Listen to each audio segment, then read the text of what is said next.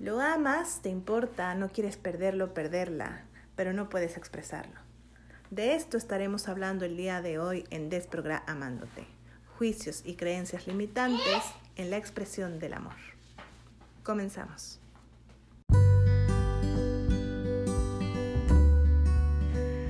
Tú te convenciste que eres un cúmulo de historias, pero eres mil veces más grande que eso. Tú eres el universo entero expresándose a sí mismo en su forma humana por un instante en el tiempo. Se requiere de coraje, despojarse de todas las capas que te impiden ver tu profunda luz y tu infinita belleza. Más allá de los juicios y las historias, te invito a realizar el viaje de encuentro amándote.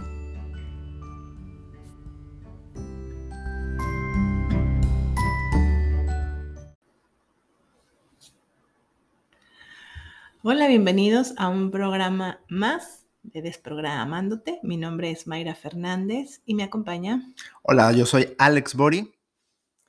Y el día de hoy vamos a estar hablando de los juicios y las creencias limitantes acerca de cómo expresamos nuestras emociones, nuestro amor hacia el otro. Y, y bueno, creo que aquí lo más importante es que eh, muchas veces tenemos la creencia de que si alguien no expresa sus emociones, no siente, ¿no? acusamos al otro de ser una persona fría, este, mm, un témpano de hielo y sobre todo yo creo que las mujeres tenemos mucho esa creencia con respecto a los hombres, ¿no, Alex? Sí. Eh, a ver, me gustaría como volver a escuchar el título juicios y creencias, limitantes, limitantes acerca de expresar el amor. Juicios y creencias acerca de expresar el amor. Wow. Sí, yo creo que es eh,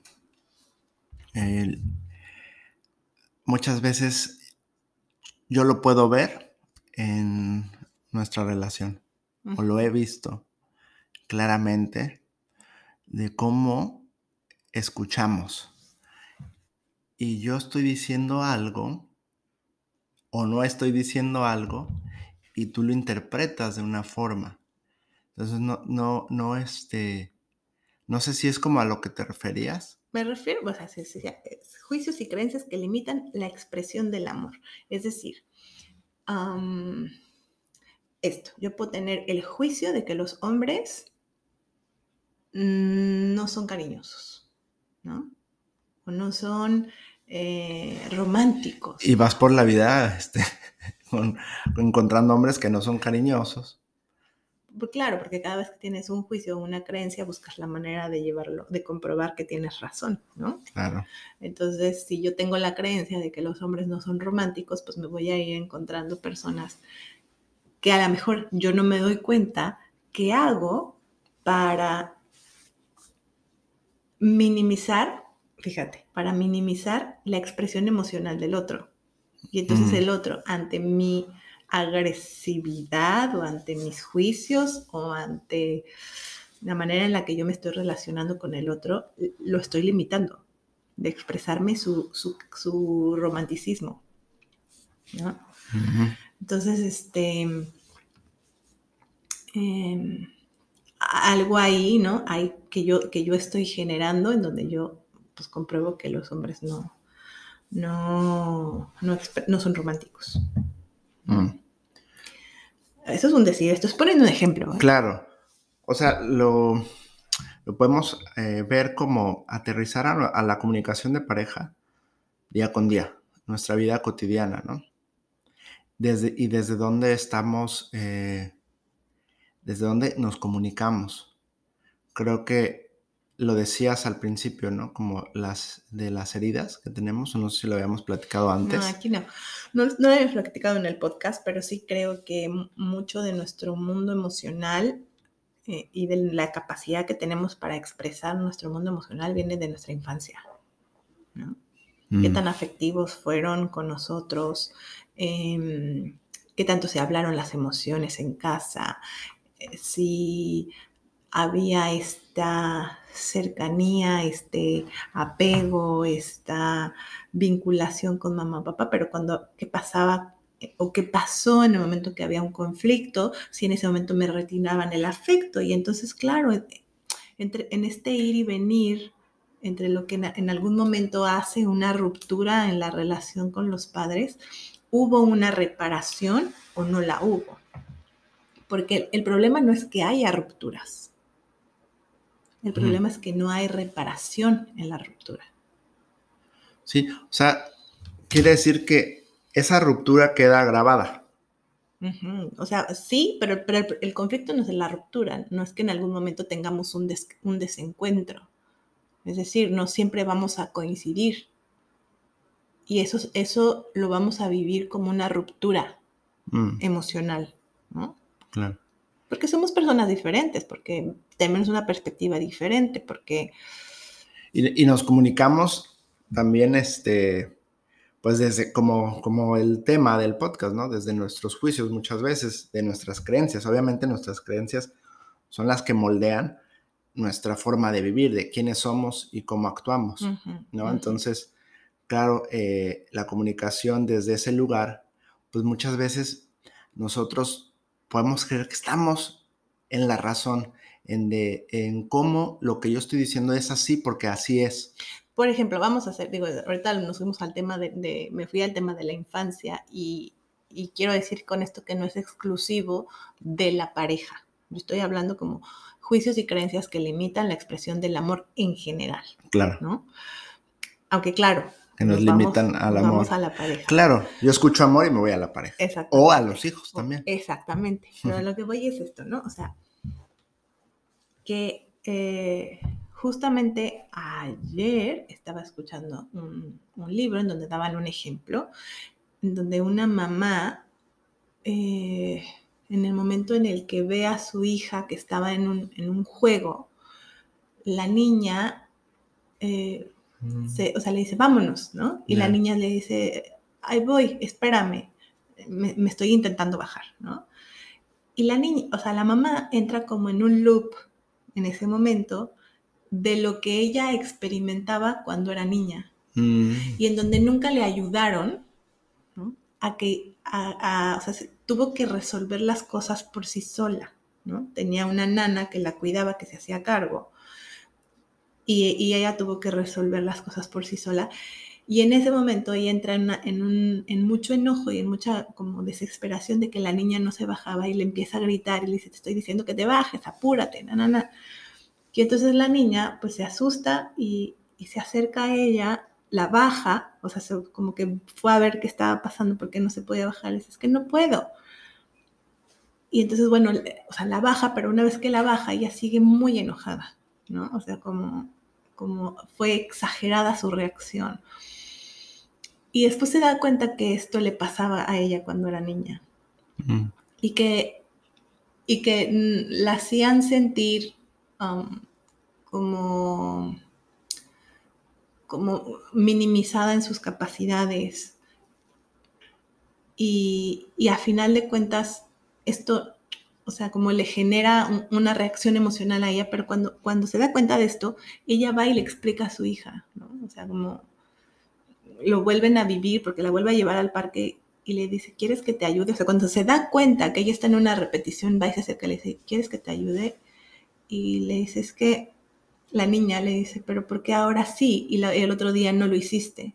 Y le dice, es que me di cuenta que yo estaba reaccionando como, como me hubiera gustado reaccionar con, con Ana, ¿no? Con la que me... Y, y, todo lo que yo sentí en ese momento. Y entonces la niña le dice, le dice, ay, yo pensé, yo pensé que no te importaba. Claro. ¿No? O sea, a final de cuentas la niña coge este, este pedazo de esta historia, no tiene el contexto de la mamá, hasta que la mamá le pone el contexto y hace la reparación y le dice, no, discúlpame, no era mi intención hacerte sentir así, yo estaba proyectando una historia de mi pasado en ti, mm. ¿no? La niña puede tener un contexto y ahí la mamá está reparando. Mm. Entonces, el problema no es la ruptura, porque todos en algún momento vamos a tener como estas como tú le llamarías, pues que sería como una ruptura de la comunicación, un quiebre en la comunicación. Pero el problema no es que haya eso. No, pues va a haber. Va a haber. Porque sí. Son inevitables. Claro. ¿No? Pero que haya una reparación de decir, esta no era mi intención.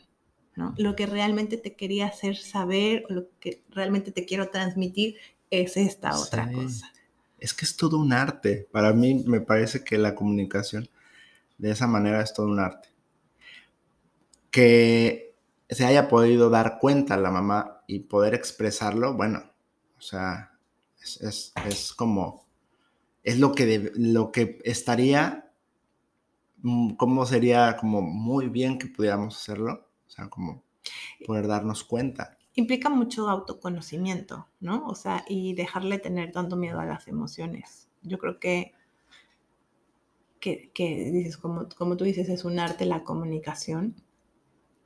Porque nos ha pasado, digo. Ah, nos pasa un montón. O sea, nos pasa un montón que eh, podemos contarlo, ¿no? Que de repente nos damos cuenta que yo te dije algo, pero tú lo interpretaste, lo interpretaste de diferente manera y yo en realidad lo que estaba diciendo era otra cosa, pero tú lo tomaste mal o, de diferente forma. Entonces, cuando hemos tenido la, la eh, como que nos hemos podido dar cuenta que hubo ahí una ruptura en la comunicación, nos podemos sentar y decir, oye, es que yo lo que te trataba de decir era esto. Y yo creo que ese es el punto, porque yo lo he escuchado muchas veces en, con, la gente que viene a consulta y todo, que el problema no es la ruptura, el problema es poder regresar con el otro y decir, me pasó esto o esta no era mi intención, mi intención era esta otra, ¿no? O sea, que nos vamos a dar cuenta que tenemos muchos juicios y muchas creencias con respecto a cómo expresamos y que nuestra expresión de nuestro amor o lo que para, lo que para nosotros fue el amor, porque yo creo que el amor abarca muchas cosas, ¿no? Entran como muchos símbolos y muchas Sí, no tiene que ver con el amor romántico. No tiene nada que ver con el amor romántico. Y lo que cada quien interpreta como amor romántico. Claro. ¿No? Sí. Entonces, eh, va a haber muchas, muchas rupturas en ese sentido, pero no siempre tenemos esta habilidad de volver a regresar y reparar ahí donde, donde hubo ese ese quiebre. ¿no? Sí, sí, es totalmente de acuerdo. No sé, hay, creo que tiene que ver con, poder tener también un amor propio. Porque el hecho de que, de que el otro tenga una imagen distorsionada en ese momento no quiere decir que seas eso. ¿No? Yo a veces te lo he dicho, es que a veces me siento que... Em, ¿Cuál es el juicio que más hago hago, la proyección que más hago contigo. Conmigo, eh, que no te sientes escuchada. No, que me siento la mala del cuento. ah, la mala del cuento. O sea, yo... La loca. La loca, ¿no? y entonces es como, uy, o sea, yo, yo limito, me limito contigo porque siento el juicio de que soy la mala o soy la loca del cuento. Pero, pero, perdón que te interrumpa ahí. O sea, porque bueno, ahorita lo platicamos y y ahorita podemos, o sea, podemos conversar y darnos cuenta de esa conversación que estamos teniendo. Y lo hemos platicado. Pero, ¿qué pasaba cuando yo no tenía una conversación? Cuando yo no, no podía tener ese tipo de conversaciones contigo y me iba o no podía entablar, o sea, no podías, no podíamos darnos cuenta, no había una apertura de mi parte. Yo creo que eso es importante. Pues tú cuéntame qué pasaba. O sea, pero desde, no, o sea, pero es que tú te estabas dando cuenta. Pero cuando no hay una apertura del, del otro lado para hablar, ¿qué sentías tú? Ah, pues te sientes la loca del cuento y te sientes que no hay una comprensión mm, de lo que quieres transmitir, porque no hay ese feedback, no hay apertura para para, ese feedback. Aunque yo, yo creo que una de las cosas que a mí me ayudó fue una vez que escuché a uno de mis maestros y terapeutas decir, em, siempre es aquel que tiene mayor conciencia, Claro. el que necesita hacer el trabajo para regresar, A ese punto yo, sí. ¿no? Y yo, o sea, porque era algo que yo me quejaba y decía, porque yo siempre tengo que buscar al otro y porque tengo que buscar eh, eh, como el, el vamos a hablar, ¿no? hablemos de esto, ahí busquemos la solución. Y él, él me dijo, claro, o sea, ahí lo que se pelea muchas veces dentro de nosotros es el orgullo. Claro, totalmente.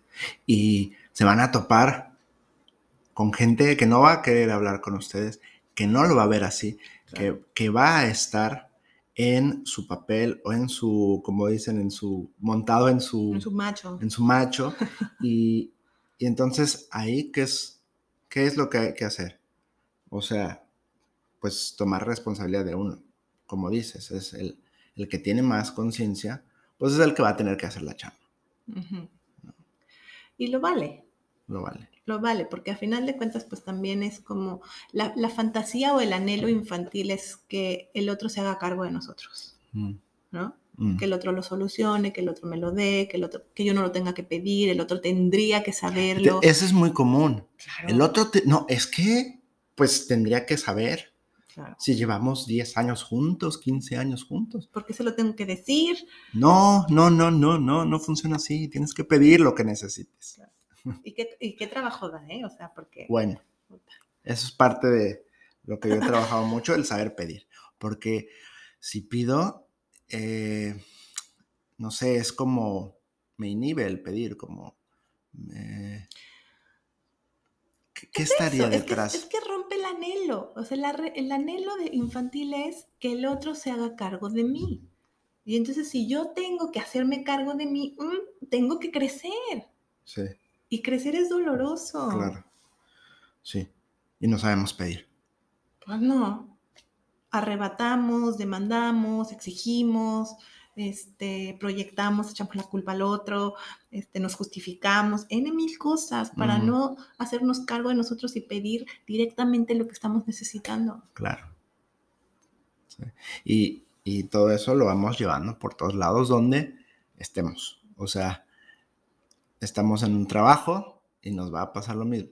En una amistad, lo mismo, amistad. los hijos, Los hijos. es el pan nuestro cada día. Bueno, que ahí un poco entra, pues, ahí yo creo que entran como padres nuestros niños no satisfechos, no vistos, no, pues no cuidados, no, con una demanda real de un niño, Claro. ¿no? Entonces ahí choca, es como, como el niño está demandando lo que le corresponde demandar como niño y choca con mi niño lastimado no visto que entonces compite con el otro. Sí. ¿no? Es como un, un padre inmaduro con un niño. ¿Y Nos qué, ponemos a ese nivel. qué podría, qué podría hacer para poder, eh, pues, poder hablar con mi hijo eh, desde un lugar más, como dices, no chocar con esa aversión? Es que yo creo que la base es podernos hacer cargo de nosotros mismos. ¿Cómo me puedo hacer cargo de alguien más si no he hecho la chamba de, de mirarme a mí en mis necesidades, en reconocerme, ¿no? Entonces, yo a veces les digo, es que no puedo, les puse el otro día como una- un, un ejemplo muy claro a, a la gente que trabaja conmigo en el, en el diplomado de Raise You Up, y era como, a ver, necesidad básica, a mí me anda la pipí, mi bebé en ese momento quiere que le dé la teta porque quiere dormirse, voy a poder, voy a poder, o sea, sostener a ese otro ser que quiere dormirse, que no sé cuánto tiempo le va a tomar. Voy a poder pasar por encima de mi necesidad, que es ir a orinar. Claro.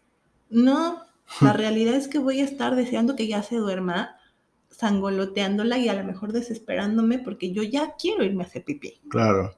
Entonces, lo primero que necesito hacer es atender mi necesidad para que entonces yo pueda sostenerla de alguien más. Claro.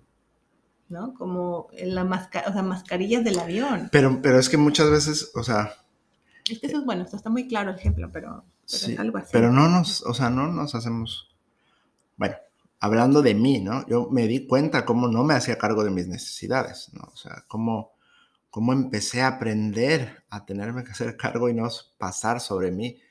Cuando yo trabajaba era, me podía pasar sin comer por priorizar el trabajo, este, o sea, podía desvelarme y el trabajo primero, o sea, como siempre pasaba, pasaba sobre mí, este, y, no, o sea, no veía mis necesidades, porque bueno, seguramente eso lo traigo arrastrando, ¿no? Desde, desde, desde niño, ¿no? Pero qué importante, o sea, yo lo veo, me acaban, o sea, voy a, a, tener una, este, una capacitación y me llaman para trabajar comunicación, o sea, habilidades eh, con, los, con los que son jefes, con los que son gerentes y la comunicación que tienen con su equipo de trabajo. Y esta, o sea, me llaman mucho para ese tema y es súper importante porque cuando hablábamos de los pedidos, es que no sabemos pedir. Muchas veces, llevándolo un poco al trabajo, a la organización, quieren que los empleados, y a mí me pasó cuando yo trabajaba, sean adivinos.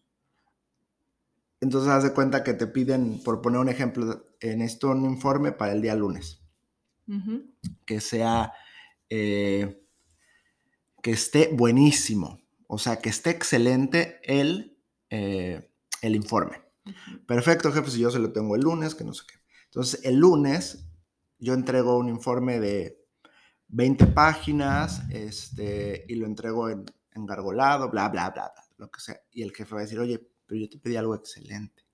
Y además yo lo necesitaba a las 8 de la mañana, no a las 11 que me lo estás entregando. Entonces no especifican eh, cómo es que lo requieres. Necesito un informe que, para empezar, que es excelente, porque eso estamos hablando, un juicio, ¿no? Ese es un juicio es excelente. ¿Cómo lo quieres? ¿Cuáles son las condiciones de satisfacción que necesitas para que esto sea como tú lo pediste? Y así vamos por la vida, tratando lo que decíamos hace rato, queriendo que el otro me adivine lo que quiero, creyendo que, o sea, hablando desde juicios. Sí, creo que, ah, fíjate, o sea, pones un ejemplo muy claro con respecto al trabajo, ¿no? O sea, como cuando lo vemos en el ámbito laboral, no digo que no haya conflictos, y claro que por supuesto nuestras prácticas nos las llevamos a todos lados. La, y lo entrecomillo, ¿eh? La ventaja de hacerlo por, en un trabajo es que tienes escritos, que a veces se supone que tienes un manual de procedimientos, que tienes contratos que determinan cuáles son tus funciones y cuáles son las mías, que tenemos, o sea, se supone que está un poco más explícito. Se supone. Se supone. Porque hay muchas lagunas. Sí, sí, sí, o sea, estoy de acuerdo contigo. Pero a lo que voy es que en una relación de pareja... No hay nada escrito. No hay nada escrito. Más que el... Si te casaste, el acta de matrimonio. Pero no dice nada. O sea, no dice nada en cuanto a... A ver. Sí, te entiendo, es una broma. ¿Cuál es el contrato? Claro. ¿No? ¿Qué es lo que estamos conviniendo? Cuál es tu parte y cuál es la mía. ¿Qué tengo que hacer yo? ¿Qué tienes que hacer tú? Exactamente. ¿Cómo? Cada cuando revisamos este contrato para ver si siguen vigentes nuestras cláusulas o no. Cada cuando hay que cambiarlas, porque no es lo mismo ser pareja de sin niños que, eh, que estamos saliendo y estamos en la fiesta y que estamos en el reventón, hacer una pareja que está formando una familia y que tiene un niño a tener un niño, de, o sea, pareja de niños chiquitos, a tener, a ser pareja de niños o de adolescentes, o, ¿sí me entiendes? O sea, como que la pareja se va actualizando, va cambiando y es diferente a momento a momento, pero nunca se habla de nunca se hace eso. Y, entonces, y eso lo traes en la cabeza. Y entonces crees que el otro sabe. Exactamente. Y entonces yo voy con mi idea de lo que es el matrimonio y lo que yo tengo que hacer, y tú vas con tu idea y nunca se juntan. Y, justo, ¿cuál es el modelo de, la, de, la, de lo que tú crees que es la pareja? Lo que tú viste y reproduces de, de tu modelo familiar. De tu modelo familiar. Ya haya sido lo que te haya gustado o no te haya gustado, que lo vas a tratar de hacer en contra de lo que viste. La mujer hace esto, el hombre hace esto. Así es, esos modelos. modelos mentales. Exactamente, es un modelo mental que repetimos y que es o lo hago igual a o lo hago opuesto a, pero no tenemos un término medio. Claro. Y entonces vamos a buscar a alguien que compagina más o menos con la idea de lo que se supone que yo quiero formar en una pareja, porque para eso se supone que es el noviazgo, para platicarnos, para conocernos, para ver si lo que yo quiero y anhelo en una pareja, ¿no? Empata, hace match con lo que tú quieres formar. Claro. Y ahí se supone que formalizamos. Sí. Pero no nos damos cuenta de qué manera, inclusive en el noviazgo, estamos reproduciendo estos modelos inconscientes. Mm. ¿no? Y yo tengo muchas personas que vienen y me dicen, ¿no? Que interpretan, y yo cuando les, o sea, interpretan las acciones del otro, y cuando les pregunto, ¿y ya le dijiste? ¿Y ya le preguntaste? no, se me ocurrió. no, qué pena, qué va a pensar, qué va a decir, ¿no? O sea, todos los juicios, nuevamente, que tenemos con respecto a nosotros mismos, solamente por preguntar y por pedir. Claro. That's it. Es que, es que es, esa es la tarea, identificar los juicios con los que vamos. Un juicio lo puedes cambiar. Un, algo que ya pasó, que es un hecho, no. Pero el problema es que vamos mezclando hechos con juicios y entonces por eso pensamos que eso es así, pero cuando puedes reinterpretarlo, tomarte un momento y decir, a ver, esto lo puedo cambiar. Entonces el juicio lo puedes modificar de cómo interpretas eso que te está pasando en relación a la persona, ya sea esposo, hijos, eh, con quien estés. Y yo, yo les diría que, que la resistencia más grande, o sea, que por eso ponemos tantos juicios, es rendirnos al amor. Sí. O sea, pensamos que le tenemos miedo al dolor o al fracaso o al rechazo. Pero yo les podría decir que el miedo más grande que tenemos es el miedo al amor. Sí. Y te vas limitando por la vida. Claro. O sea, decirle al otro, te amo, te necesito, me importas, eh, me duele, ¿no? Sí, hay, hay un, no sé, no sé dónde lo escuché, pero que dicen por ahí que, que le preguntaron a muchas gentes que estaban en su lecho de muerte o algo así, eh, no, tengo bien el dato, pero algo así, ¿no? Y que qué les hubiera gustado, de qué se arrepentían, de qué se arrepentían en su lecho de muerte. Y la mayoría de la gente dijo de todo lo que no, de, lo que no hicieron o dejaron de hacer. Mm.